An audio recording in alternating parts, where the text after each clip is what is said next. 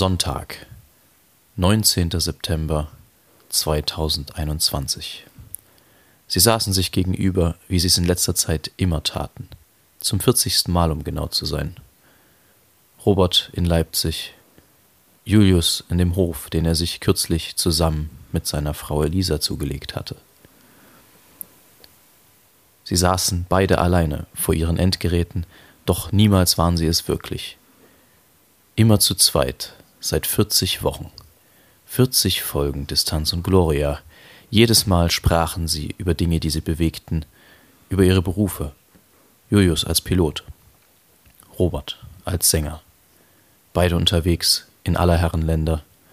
Sind sie immer da gewesen für die Leute, die Menschen, die Jungen und Mädchen, die Herren und Damen, die sie hörten. Und so auch diese Woche. Robert war interessiert, ob es Stett gut ging, deswegen fragte er Stett, geht es dir gut? Stett erwiderte Ja, wie geht es dir? Worauf Robert antwortete Sehr müde.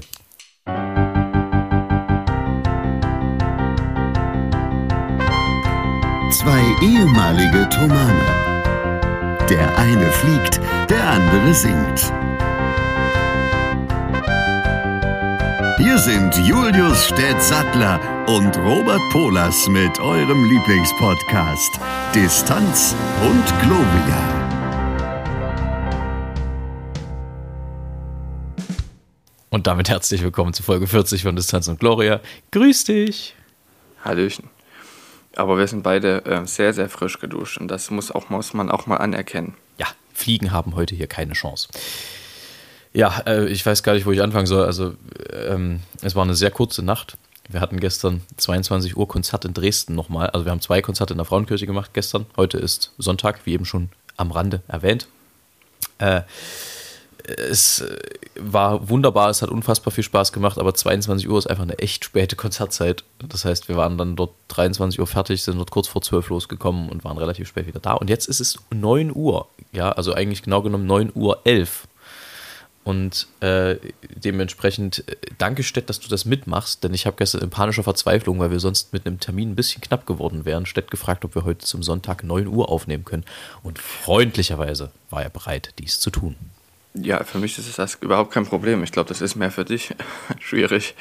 Aber sag mal, warum wird das denn knapp? Was hast du denn heute Abend noch? Äh, es ist ja so, dass landläufig das Gerücht geht, dass äh, Sänger und Musiker grundsätzlich den ganzen Tag nichts zu tun haben, es sei denn, sie haben abends äh, Konzerte oder Proben. Dem ist nicht so, denn selbst zum Sonntag äh, treffen wir uns heute mal und äh, ja, gehen in sogenannte Klausur. Das bedeutet, wir besprechen so bestimmte grundsätzliche Dinge, ähm, Sachen, die wir uns vorstellen, Dinge, die wir ändern wollen, eventuell. Und also, das ist immer so ein bisschen ein Beschäftigen mit sich selbst als Gruppe wo es äh, Verbesserungspotenzial gibt, welche Dinge gut laufen und so. Und das sind immer sehr, sehr lange Sitzungen und die gehen nachher los und ich muss vorher nochmal zu meinen Eltern, ähm, weil die wiederum mein Auto brauchen, was ich nicht mehr lange haben werde, das nur am Rande. Also es ist äh, ein voller Plan heute und von daher wäre es einfach ein bisschen knapp geworden. Ich muss den ganzen Bums hier ja auch noch schneiden, ne? das darf man auch nicht vergessen. Ja, genau. Und das muss man so verstehen, dass er dann mit einer Stoffschere sitzt. Also normalerweise benutzt man dafür ja eine Nagelschere, aber Robert Polas macht das mit Stoffscheren. Das ist richtig. Und wenn ich mich eine Woche gut benommen habe, keinen Eintrag ins Hausaufgabenheft bekommen habe und vielleicht sogar ein gut gemacht Sticker bekommen habe, dann darf ich vielleicht sogar auch mal die Zickzackschere nehmen. Ja, aber nur dann. Ach, schön. Stett, wie war deine Woche? Ja, meine Woche war sehr gut, wie die anderen Wochen auch. Sie sind relativ wenig unterschiedlich in letzter Zeit. Ähm, allerdings hatte ich eine Begegnung der Woche, zwei Begegnungen der Woche. Ich fange mit der einen an, denn mein, meine Großeltern und meine Mutter waren hier und wir haben gemeinsam einen riesigen Schrei äh, Bücherschrank aufgebaut und einen Schreibtisch. Dieses, be diese beiden Möbelstücke sind aus dem Jahr 1936 und sind meiner Urgroßmutter, die ich nie kennengelernt habe, und meinem Urgroßvater ebenfalls nie kennengelernt, zum, zur Hochzeit geschenkt worden. Und deshalb war es auch so schön, dass meine Großeltern mit hier waren und das aufgestellt haben. Darum ging es ja. Ähm, Und das hat mir sehr, sehr viel Freude gemacht und meine Oma hat sogar noch was zu essen mitgebracht. Stark. Ja, richtig tollen Bohneneintopf. Das muss man erstmal, ich meine, das ist eigentlich ein Kantinenessen, aber ich habe jetzt auch wieder Freude daran gefunden, Kantinenessen ähm, gut nachzukochen oder selber zu, von, jemand, von Oma zu kriegen. Und das war sehr schön. Das ist die erste Begegnung der Woche. Und die zweite ist, ich habe ja schon mal erwähnt, wenn man von Kindern gegrüßt wird als Postzusteller, dann hat man entweder zu hupen oder zurückzugrüßen. Ansonsten verbrennt man. und das ist geschehen und ich habe mich regelrecht unterhalten mit einem Kind, was wirklich dann am Ende der Unterhaltung bloß noch mit großen Augen und offenem Mund dastand was man so alles in seinem Postoutfit bewirken kann. Wahnsinn. Ja, gut. Ich finde es, find es unfassbar, unfassbar gut, dass äh, ihr bei der Post lernt, dass wenn man mit Kindern nicht ordentlich umgeht, man im siebten Höllenkreis schmort. Das ist äh, wirklich ja. sehr viel wert. Ist aber schön, aber es ist sowieso, es gibt kaum was, was Besseres als faszinierte Kinder. Also ja. wenn das Kinder können ja unfassbar anstrengend sein. Es gibt auch nichts, was ehrlicheres als Kinder, wenn sie kein Interesse haben, wenn es ihnen egal ist, was da gerade passiert, dann in der Regel kriegt man das ja mit. Aber wenn Kinder fasziniert sind von was, gibt es kaum was Besseres. Das ist wirklich extrem cool. Nee, kann ich Diese total, strahlenden ja, Kinderaugen. Genau. Das macht es. Nee, super. Ähm, kann ich total verstehen. Und äh, sag mal, also 1936 das ist aber dann wahrscheinlich gute deutsche Eiche, oder? Also das ist, weiß ich, wahrscheinlich ja. Also jedenfalls ist es enorm robust und in der Regel auch nicht in Einzelteilen zu transportieren. Also den Bücherschrank schon, weil der drei Meter lang ist. Und der Schreibtisch, der ist etwas unter zwei Meter lang und fast ein Meter lang, ein Meter tief. und halt so hoch wie ein Schreibtisch normaler. Und das ist aber ein Stück. Also ist natürlich nicht aus einem Stück rausgefräst oder sowas oder rausgekloppt, sondern das ist zusammengeklebt. Das hat man damals so gemacht, nicht so mit Schrauben. Ähm, und da auch so Anrichten und sowas und Schränke hat man damals nicht so sehr ähm, mit Schrauben fixiert und mit Nägeln, sondern eben geklebt. Und das hält enorm gut. Das kriegst du quasi bloß mit, mit viel Gewalt und sehr viel Wut auseinander. Und selbst dann kann es passieren, dass deine Hand eher auseinandergeht. Das heißt aber im Prinzip ist es für dich ja unmöglich, das Ding auseinanderzukriegen, weil du ja. Nein, ich bin nämlich ein äußerst ausgeglichener Mensch und habe keine Kraft. ich meinte vor allem, genau, weil du keine Wut in dir trägst. Du bist ja quasi buddhistisch veranlagt. Nein, ich trage diese Wut in mir, aber sie wird niemals herauskommen. Ja, gut, okay. Das ist, das ist aber auch interessant. Also, da kenne ich so den einen oder anderen Menschen, der äh, von sich sagt, es ist für mich das höchste Maß an Peinlichkeit erreicht, wenn ich die Kontenance verliere. Das würde ich nicht behaupten von mir. Also es ist für mich nicht unbedingt peinlich, aber ich weiß, dass es in dem Moment immer zu weit gegangen ist. Mhm. Man hätte das verhindern können. Ja, immer, das ja sowieso. Aber ja. also ich meinte jetzt nicht, es ist das höchste Maß an Peinlichkeit, wenn ich, also wenn ich Robert die Kontenance ja. verliere, sondern wenn derjenige Andere. dann in der Situation die ja. Kontenance verliert. Sehr interessant. Ich wurde neulich an der Straße angequatscht. Ich bin nämlich mit einem von uns beiden geschätzten Freund und Kollegen, dem Johannes, äh, auf den ich mich mit dem Kaffee auf den, oh, mit dem ich mich auf einen Kaffee traf, ähm, durch die Stadt meandert und kam dort an so einem an so einem Stand vorbei und wir wurden angequatscht und gefragt, und das fand ich sehr interessant, die Frage möchte ich an dich weitergeben, wenn ihr eine Superkraft hättet oder euch eine Superkraft aussuchen könntet, welche wäre das? Ja, ich wäre gern unsichtbar. Warum das denn? Ich weiß nicht, ich glaube, ich fände das cool. Es gibt aber ein, die erste Sache, die mir tatsächlich in den Kopf gekommen ist, ist ähm, in der Zeit zurückzureisen. Das würde ich gern können. Also nicht um ähm, nicht um selber quasi Dinge verändern zu können, sondern quasi als Beobachter in der Zeit zurückzureisen. Auch nicht, glaube Dinge quasi zu sehen und nicht, nicht, also wirklich nur von außen zu betrachten. Also nicht sie zu verändern, sondern nur Dinge, um besser, Dinge besser zu verstehen, sich eigene Meinung bilden zu können. Aber da, ich, weißt du? ich glaube, nur um zuzusehen, das wäre mir persönlich jetzt ein bisschen, ein bisschen langweilig. Aber also wenn man, wenn man mitmachen könnte, ohne Dinge zu verändern, weißt du, was ich meine? Ja. Also, Ach so. Hm. Das fände ich irgendwie spannend, tatsächlich. Ja. Aber unsichtbar, ja, ich weiß nicht. Na gut. Naja, nur mal kurz, aber so richtig als Superkraft wäre mir doch dieses Zurückreisen in der Zeit. Okay. Das fände ich toll. Na, unsichtbar ist ja dann immer auch die Frage. Ne? Wenn du dauerhaft unsichtbar bist, hast du ja auch kaum was Das heißt nicht davon. Nee, bist ja nicht da. Ja. Ja. Das heißt ja nicht, dass man nicht gehört wird und dass man nicht gerochen wird und dergleichen mehr. eben, eben. Aber damit kann man auch gut für Verwirrung sorgen. Eben. Ja, nee, unsere Antwort war ein bisschen eine andere. Aber auch spannend. Spannende Frage. Und zwar, Ich habe gesagt, ich, also deine. ich habe gesagt, ich wäre gerne klimaneutral. Oh, das ist gut. Also von vornherein quasi. Ja, da ist ihr auch nichts mehr eingefallen zu. Ich habe übrigens ähm, einen Beitrag gesehen von Funk. Das ist ja auch ein Instagram-Kanal. Ähm, habe ich, glaube ich, schon mal erwähnt, immer mal. Der thematisiert, dass die viele Jugendliche, also sagen wir mal zwischen 15 und 30 Jahren, eine sogenannte Klimaangst haben, eine regelrechte.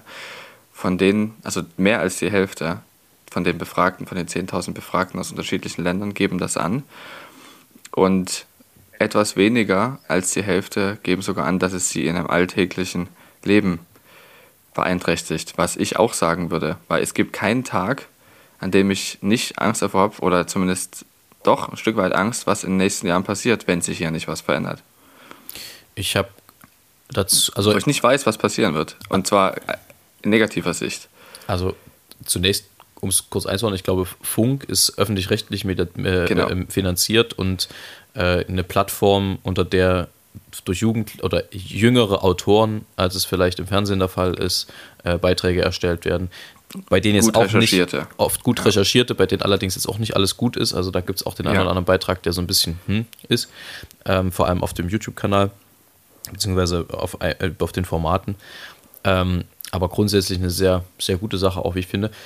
Äh, ja, ich weiß nicht, also ich habe da jetzt nicht jeden Tag Angst vor, weil es natürlich, also es bleibt natürlich trotzdem eine abstrakte Angst irgendwo, solange es. Hm, genau, ähm, abstrakt. Also es ist insofern keine abstrakte Angst, als dass es absehbar ist, dass es Schwierigkeiten geben wird. Insofern kann ich das nachvollziehen. Aber es ist jetzt nichts, was mich jeden Tag beschäftigt dadurch. Also natürlich ist Klima was, was mich irgendwie jeden Tag begleitet und was, was. Du hast nicht jeden Tag Angst davor. Genau, ich habe jetzt nicht jeden Tag Angst davor, weil ähm, Ja.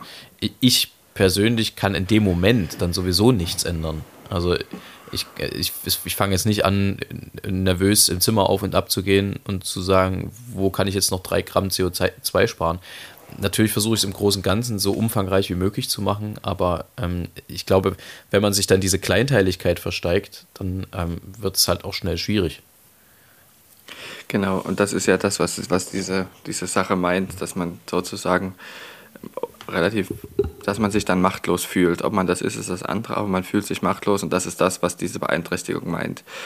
Und das hat auch ein sehr, sagen manche, viele, die also auch Depressionen hatten, dass diese Machtlosigkeit oft einer der Anlässe ist, warum man das bekommt. Ja, na, die, die, das Gefühl die, der Machtlosigkeit, genau. die, die Ohnmacht im wörtlichen Sinne.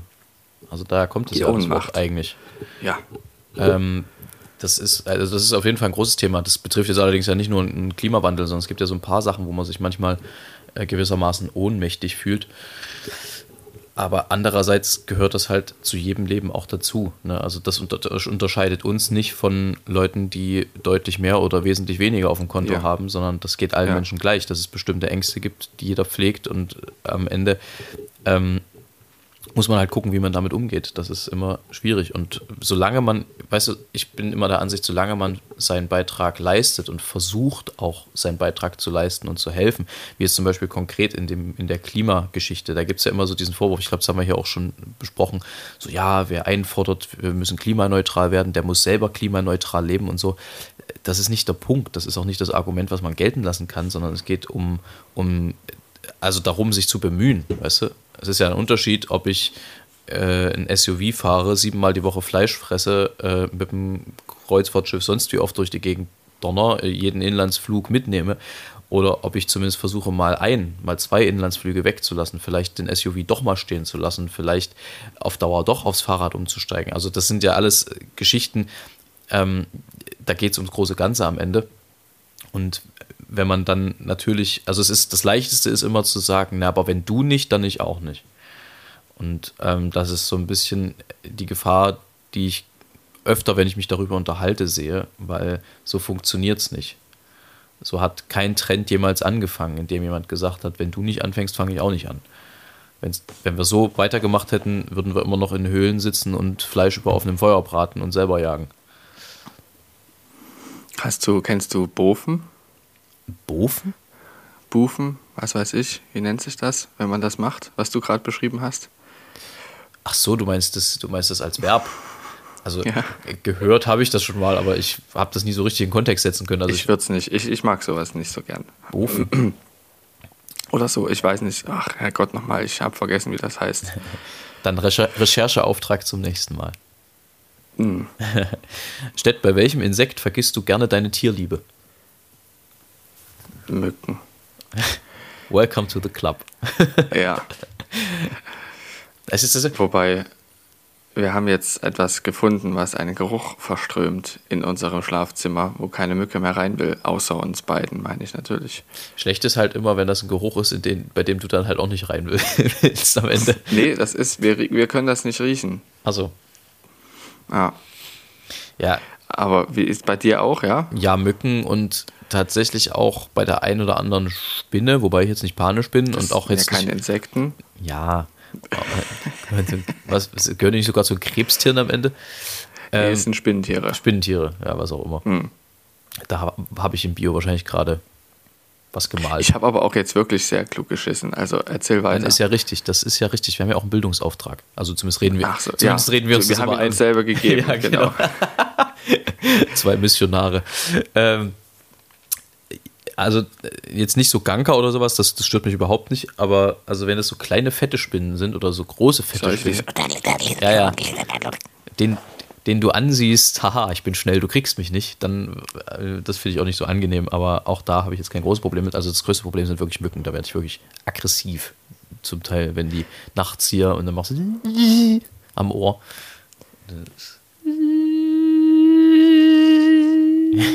ja, genau.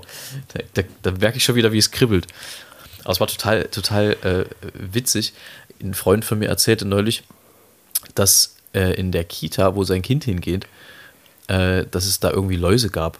Und sobald das Wort Läuse fiel, habe ich so ein übelstes Phantomjucken auf der Rübe bekommen. Einfach, weil. Hat, hattest du das mal? Nee, nie, aber es ist immer, Nee, weil, weil, weil man Mhm. das so verbindet und man kennt dann, hat er dann auch im Kindergarten oder in der Schule so ein, zwei Kinder kennengelernt, die das hatten und sich den ganzen Tag die Omme gejuckt haben. Das ist, das ist sofort so ein, so, äh, so ein Phantomjucken. Naja. Also ich kann mich nur daran erinnern, dass diese äh, Menschen dann meist eine Haube auf hatten. Eine Haube. Ja, die hatten immer so, Hau einer aus dem Kindergarten immer so eine Haube auf, dass sie nicht überspringen können. Da kann ich mich gar nicht mehr dran erinnern. Aber bei mir ist die Kindergartenzeit ja auch schon ein bisschen länger her. Ein Jahr länger. Ähm, Stett, was sagt denn dir Porno-Rolf? Tatsächlich überhaupt nichts. Echt, habe ich euch die Was ist Geschichte. das denn? Habe ich dir die Geschichte nie erzählt? Nee. Es kam nach einem Fimadur-Konzert mal äh, jemand zu mir, den ich dann im Nachhinein Porno-Rolf getauft habe. Der hatte auch so einen herrlichen, so einen herrlichen Schnauzer, so einen Pornobalken. Ähm, und, und sagte zu mir: Jungs, ihr braucht mal was mit Sex. Habe ich das nie erzählt? Es ist gut möglich, dass du das erzählt hast, aber ich kann mich nicht mehr erinnern. Das hast du bestimmt an demselbigen Abend noch erzählt. Das kann gut sein. Aber äh, das, da, irgendwie musste ich da neulich mal wieder dran denken. Äh, aber, also, ja, manche Leute, und daran kann man ableiten, es gibt immer mal so, so Menschen, die auf einen zukommen, wo man sich dann hinterher fragt, was will er mir jetzt damit sagen? Nee, das war, das, war eine, das war eine Mucke, das war kein, also kein Konzert, kein richtiges Konzert, sondern es war eine Privatmucke. Und da war irgendwie, Ja. irgend so ein Onkel heißt der da immer Rolf und irgend so ein Onkel hat da immer einen Schnauzer. Und das ist meistens auch Es gibt der. auch ganz viele, die Uwe heißen. Das ist, oder das ist aber meist auch der, Ja. der, der mit beiger, mit, mit beiger Weste und Sandalen dasteht und filmt. Egal. Ähm, ja, mit einer Videokamera. Genau. Mit, also nicht mit seinem Handy. nee, genau. Damals gab es das noch nicht, als Firmadur äh, on top war, gab es noch keine Handys in der Qualität. Muss ist man, wirklich so. Muss man ja Also dazu man, sagen. Man, man, dass man, man denkt, man redet, wir reden von vor 30 Jahren. Das ist aber jetzt keine 10 Jahre her von den Zeiten, von denen wir sprechen. Oder es ist ziemlich genau 10 Jahre her. Ja, das ist halt echt krass, ne? wie, wie schnell sich das dann am Ende entwickelt hat, alles. Ähm, genau, aber der sagte, Ihr braucht mal was mit Sex. Und wir haben es nicht umgesetzt. Nein, wir haben es nicht umgesetzt, aber statt äh, sozusagen, nee, nicht posthum, aber äh, in, in Anlehnung dessen, lass uns doch die Folge einfach was mit Sex nennen. Ja, das ist gut. Ich, ich, dann, dann würde ich dich jetzt mal fragen. ja, frag, hau raus. Nee, mache ich doch nicht. Hä? Na, was denn? Nein, habt, habt ihr das denn nachträglich dann mit Amakurt umgesetzt? ich, war, jetzt nicht so sicher, ob ich die Frage stellen soll. Na, na klar. Ähm, naja, also äh, schon. Also äh, musikalisch natürlich. Rein musikalisch, ist doch ganz klar. Natürlich, rein musikalisch. Äh, ja. Na, und dass ihr natürlich deutlich attraktiver geworden seid dann. Ja, wir sind, wir sind wie Wein. Also das ist ja witzig, ne, wie sich das ändert. Am Anfang ist einem das ja wurscht. Irgendwann sagt man, ich bin wie Wein, ich werde im Alter immer besser. Und irgendwann, wenn das, wenn das dann nicht mehr greift, weil, weil das offensichtlich nicht so ist, sagt man, ich bin wie Whisky. Da wird dann, das, da wird dann die, nächst, die nächsthöhere alkoholische Eskalationsstufe gewählt. Ähm,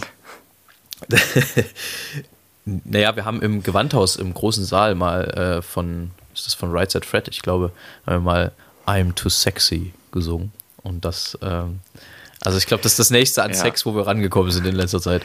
Ich kann mich erinnern, das war doch, da war das nicht zu dem A Cappella-Wettbewerb, wo dann auch so ein Arrange, Arrange, ähm, Arrangement Workshop war, Genau, äh, wo er das dann, genau. Juan Garcia, guter Freund von uns und schreibt auch äh, viele, viele Arrangements, ist mittlerweile sogar Professor in Weimar, bitte. Der Herr, der Herr Garcia, der Herr Professor Garcia. Liebe Grüße. Falls er uns aus irgendwelchen mir nicht verständlichen Gründen hört. Ähm, der hat einen Workshop gegeben, einen Arrangement-Workshop und hat im Prinzip das aber nicht so trocken gemacht mit Frontalunterricht, sondern hat gemeinsam per, via PowerPoint mit den äh, Teilnehmern des Workshops gemeinsam in einer öffentlichen Runde arrangiert. Also er hat im Prinzip das Lied, haben sie rausgesucht und da haben sie halt genau das genommen. Und es war von vornherein klar, das Arrangement muss Amakord im Abschlusskonzert singen. ich glaube, das hat auch nicht unwesentlich die Wahl des Liedes beeinflusst. Ähm, Ja. Und dann haben die das arrangiert und dann mussten wir das halt, mussten wir das halt singen. Aber es war ganz witzig. Und ich kann, das Ende, das Ende war das Beste natürlich. Immer. Immer. Ich habe beim Sex auch so. Was? Hat er jetzt nicht gesagt. Ach. Ach Gott. Ähm, versuchen wir uns mal ein bisschen in etwas kulturellere Ebenen zu bewegen wieder. Sag mal, was, was, was hörst du so für. Also, na gut, nee, das ist jetzt vielleicht schon wieder werbeverdächtig, aber sagen wir mal, das ist ja auch öffentlich-rechtlich, meine ich. Ich höre im Auto im Moment gerne einen Deutschlandfunk. Und weißt du, was mir noch nie aufgefallen ist, weil ich aber auch zu der Zeit noch nie Deutschlandfunk gehört habe?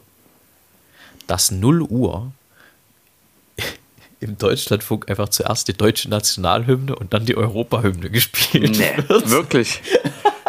Nee, das, Mich- das denkst du dir mich- aus. Ist das wirklich so? Mich überkam im Auto das dringende Bedürfnis, Bedürfnis mich zu erheben, aber, aber das, Oh. das würde ich mal in Frage stellen wollen. Ob, also, wa- warum? Was, was soll das? Weil sie es können. Naja, aber also, hm, Es ist schließlich der Deutschlandfunk und es ist auch schön, dass die Europahymne gespielt wird. ja, da, So als grenzaufhebendes. Europahymne, die ich Ja. übrigens immer mit der Eurovisionshymne verwechsel. Also Europahymne ist ja Freude schöner Götterfunken von Beethoven. Nicht zu wechseln mit der Eurovisionshymne, die ist äh, aus dem Tedeum von Charpentier, was ich übrigens neulich, äh, demnächst mal singen darf. Aber das nur am Rande. Ähm, das haue ich immer durcheinander. Und die Eurovisionshymne wiederum hat immer Wetten das eröffnet früher. So, echt? Aber das. Ach, ach ja, Ah ja. okay. Wir fahren durch Europa. Wo kommen wir denn an? Was ist das? Naja, ist das die- sing das mal auf, den, auf, den, auf, den, auf die Melodie. Ähm, lieber nicht. hey, haut das hin? Ja, passt sehr gut drauf. Kommt mir jetzt, es kommt mir jetzt ein bisschen so vor, als wären es zu viele Silben für zu wenig Noten.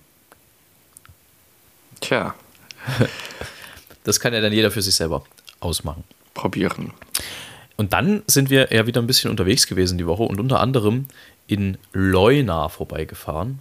Wer Leuna nicht kennt, Leuna ist das Manhattan Leipzigs. Ähm, da, da ist sehr viel Bling Bling und äh, Blung Blung. Da gibt es sehr, Ach ja, stimmt, ja. gibt's sehr viel Licht.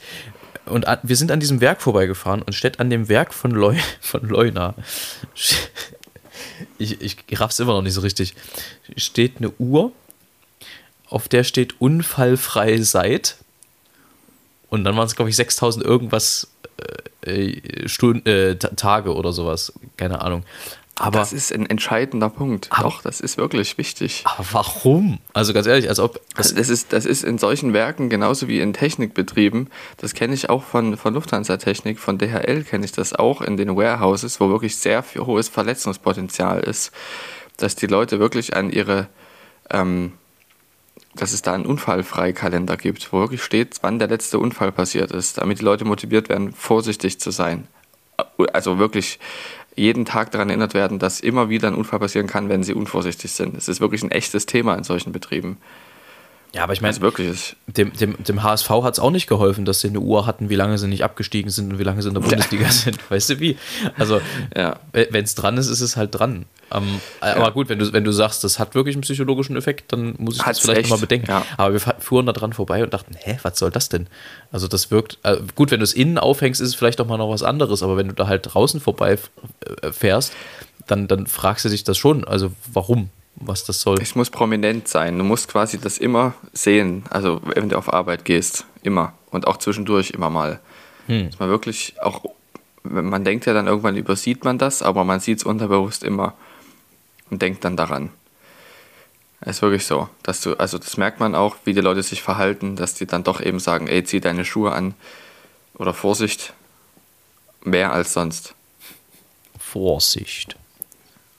Das war, war sehr schön. Ja. Wir haben ja gestern, äh, wir haben ja gestern in Dresden, warte mal, von euch aus gesehen Samstag in Dresden ähm, das zweite Konzert, also es waren ja, wie gesagt zwei Konzerte, ähm, das zweite Konzert mit Daniel Hope wieder zusammen gemacht und der war ja nun gerade in Leipzig und hat hier unter anderem beim Conspirator Festival ähm, gespielt und hat am meine, es war Mittwoch oder Dienstag, kam der hier an und hat erzählt, er wollte zum, zum Hotel und hinterher dann zur Hochschule zur Probe. Und hat den, Stichwort Leipzig, ne? Und hat den Taxifahrer gefragt, äh, ob das denn ginge. Und der Taxifahrer muss geantwortet haben, schwierig. Aber ich glaube, ich glaub, er hat es am Ende dann doch gemacht. Es ist dann doch ganz gut gegangen. Ja, ist schon auch ein, ja, ein, ein, einfach ein ziemlich cooler Typ. Ich mag ihn total. Ähm, in dem Zusammenhang vielleicht kurz meine Empfehlung der Woche. Kommt jetzt wenig überraschend. Aber Daniel Hope hat eine neue CD auf den Markt gebracht, die da heißt nur Hope. Und auf dieser CD ist ein fünfstimmiges Männervokalensemble aus Leipzig mitvertreten bei dem ein oder anderen Stück.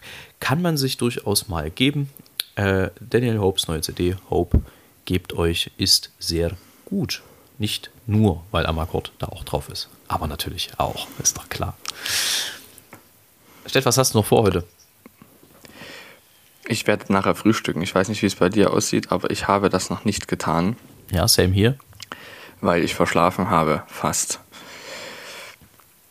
Also ich hätte es fast, also ich bin tatsächlich aufgewacht ohne Wecker und bin trotzdem rechtzeitig zu unserem Aufnahmetermin Distanz und Gloria gekommen. Das hätte mir heute nicht passieren können. Nee. also ich glaube, ich wäre weder aufgewacht ohne Wecker, noch wäre ich pünktlich zu unserem Distanz und Gloria-Termin gekommen. Ja, offensichtlich ja dann, aber naja. ähm, und wir haben ich habe von der Apfelernte erzählt und dementsprechend ist das auch wieder dran ähm, heute. Allerdings sind auch ein paar koorganisatorische Sachen zu tun, weil wir auch mit dem Kollegium Tomanum äh, wieder in die Probenphasen starten möchten im Oktober und äh, Adventskonzerte zu singen. Was wurden geprobt? Das weiß nur unser musikalischer Leiter. Und der Herr Ich allein. weiß es nicht. Ja, ich weiß es tatsächlich noch nicht ehrlich gesagt. Wir haben das äh, wirklich relativ gut getrennt, die Aufgabenbereiche, damit jeder sich nicht übernimmt. Dass also wirklich jeder einen Aufgabenbereich hat und der andere dann auch nicht rein vorwerkt, es sei denn, es gibt Fragen oder Anmerkungen. Das natürlich schon. Also, das ist heute auch noch zu tun. Das wird geschehen sein, wenn die Menschen hören, was wir hier gesagt haben. Wie denn zu ihnen gesagt war sei.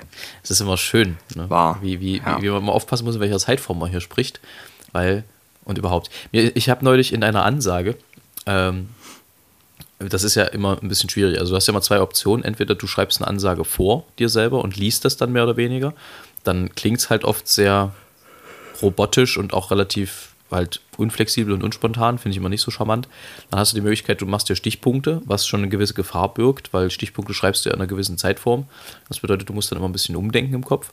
Ist jetzt auch nicht so leicht. Oder du machst es frei, was mein persönlicher Favorit ist. Wenn du es aber frei machst, besteht immer die Option, sich im Satzgeflecht des selbst ausgesprochenen etwas zu verheddern und ähm, einfach auch so bestimmte Fälle ab und zu mal falsch zu benutzen.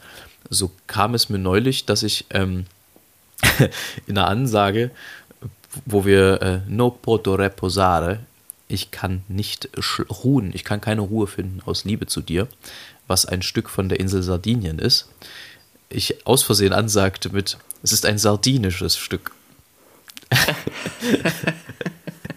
Und die anderen gucken dich doch so an. Naja, nein, das, das, pass auf, das Problem war, dass vorher extra noch jemand gesagt hatte, aber denk dran, es heißt sardisch, nicht sardinisch. Ja. Und wie es dann ah. immer so ist, ah. sobald dieses Wort in deinem, in deinem Kopf dann mit rumgeistert, nimmst du natürlich im ersten Moment genau das, was du nicht nehmen sollst und habe mich dann korrigiert. Ähm, und genauso habe ich, aber ich glaube, es war sogar diese, eine, entweder dieselbe Ansage oder die Ansage vorher, habe ich von der grünen, Ir äh, der grünen Insel Irlands gesprochen, also doppelten Genitiv so. benutzt.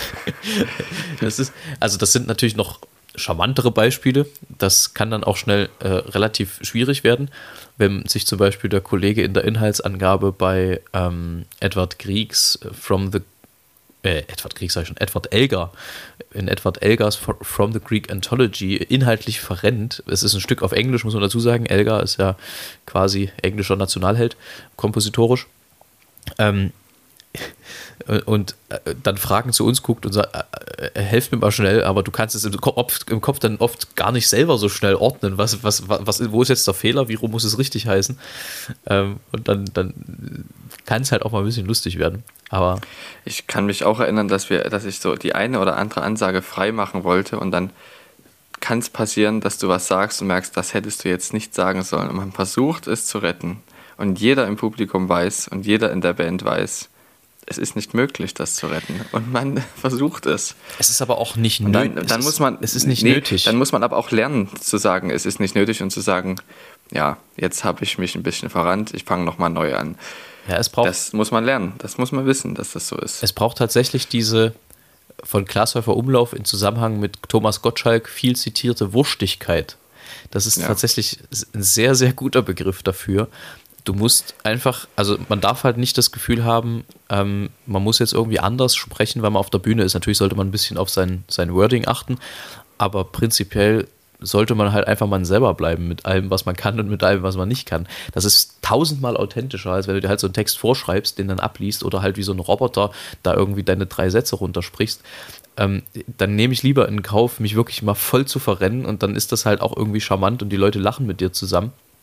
Ähm, aber wenn, also ich, ich kann mittlerweile so vorgeschriebene Ansagen nicht mehr. Es sei denn jetzt, du machst das in der Sprache, die du nicht kannst. Das ist wiederum ein bisschen was anderes, was wir ja auch oft genug versucht, versucht haben und weiter versuchen werden.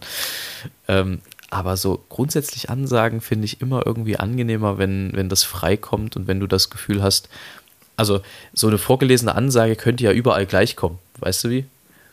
Und prinzipiell ist es oft bei Ansagen so, dass sie ähnlich sind, auch wenn du sie freisprichst, weil natürlich du hast ein gewisses Gerüst, du hast einen Inhalt, eine Geschichte, vielleicht eine Pointe, die feststeht, aber du hast halt nicht dieses wortwörtlich reproduzierte. Das nervt mich massiv mittlerweile. Das finde ich echt irgendwie, irgendwie schwierig. Und da nehme ich dann auch gerne mal in Kauf von sardinischen Liedern der grünen Insel Irlands Irland. zu sprechen. Ja. Das wäre auch ein schöner Folgentitel, aber ist zu lang. Ja, es, es, es ist sehr lang. Lieber was mit Sex. Ja. Apropos Wortgeflecht und Ausdrucksweisen. Mir ist neulich, einem Freund von mir, ja, ist neulich passiert folgendes. Es wurde zu ihm gesagt, du solltest dich duschen. Ich so, stinke ich? Nein, du stinkst nicht, aber es täte dir gut ist genauso viel, nein, also es täte dir gut, duschen zu gehen, ist genauso viel wie, werde ich jetzt gefeuert? Nein, in diesem Konzern sind weitreichende Strukturveränderungen geplant mit Personalveränderungen. ja, also einfach raussagen, du stinkst. Naja, Und geh unter die Dusche. wobei wenn, wenn dich das im falschen Moment erwischt, dann kann das schon auch sehr treffen. Ich weiß, ne? ja. Ist klar. Ich, ich genau, es, ich bin ja auch, genau, du hast total recht. Es ist nämlich doch so, dass man Leute verletzen kann, wenn man so sehr mit der Wahrheit rausrückt. Man kann die Wahrheit auch schleichend kommen lassen, erzählen lassen, Mhm. werden, selber sagen. Man kann nicht nur die Wahrheit schleichend kommen lassen. Deshalb sagte ich gerade so, das ist wieder eine dieser Sachen, das ist wieder einer dieser Sachen, wo man gemerkt hat, dass man was gesagt hat, was man versucht zu korrigieren. Ja, es ist. Ähm, Ja. Vor allem das Schöne ist, ich sehe es dir, Wir ja, werden diesem Folgentitel gerecht. ich sehe es dir ja am Blick an. Das ist ja das Schlimme. Wir kennen uns ja. Ja. lange genug mittlerweile. Ich weiß ja ganz genau, was du denkst dazu. Alles Gute. Ja, nee, noch nicht, tschüss. So ist es nicht. Da, da sind wir noch nicht ganz. Nee, aber da kommen wir bald hin. Äh, aber vorher noch steht deine drei Lieblingsorte in Leipzig. Ja, also um ehrlich zu sein, das eh- ehemalige Haus meiner Eltern, die ehemalige Wohnung meiner Eltern, wo die jetzt nicht mehr wohnen, dort habe ich die am längsten gewohnt bis jetzt. Und hatte überhaupt hat sich dort sehr, sehr viel getan und ich bin dort mittlerweile nicht mehr sehr gerne, weil es ist interessant, dass sich positive Erinnerungen dann plötzlich zu traurigen Erinnerungen ändern in so einem Moment. Das ist interessant, obwohl man dort sehr, sehr viel schöne Zeit hatte, möchte man dort nicht sein, weil man weiß, es ist äh, nicht mehr dort. Ähm, was ja nicht heißt, dass in dem neuen Haus das nicht schöne Dinge geben wird. Aber es ist eben auch so, dass ich dort mit diesem Haus sehr viele, einen Zeitraum verbinde, ähm, in dem sehr, sehr vieles passiert ist, in dem ich mich entwickelt habe zu dem Menschen, der ich jetzt bin. Das ist Nummer eins. Nummer zwei ist natürlich die Thomaskirche. Aus dem gleichen Grund und weil ich dort sehr, sehr gerne auch Musik höre. Eigentlich kann man sagen, wenn man in der Thomaskirche ist und Musik hört, kann man sich darauf verlassen, dass sie ein gewisses Niveau hat. Und dass es gut ist. In der Regel kann man das sich darauf verlassen. Und der dritte Punkt ist, der, jetzt werde ich definitiv unfair, weil es sehr viele andere Punkte auch verdient haben, dieser dritte Punkt zu sein. Aber ich sage das, was mir als erstes in den Sinn kommt. Okay? Die Pommesbude An der Thomaskirche. direkt vor der Thomaskirche. genau. Sehr gut. Nein, also es gibt natürlich noch sehr viele andere Orte in Leipzig, die ich sehr, sehr schätze. Ja, würde ich mal, würde ich vielleicht sogar ergänzen.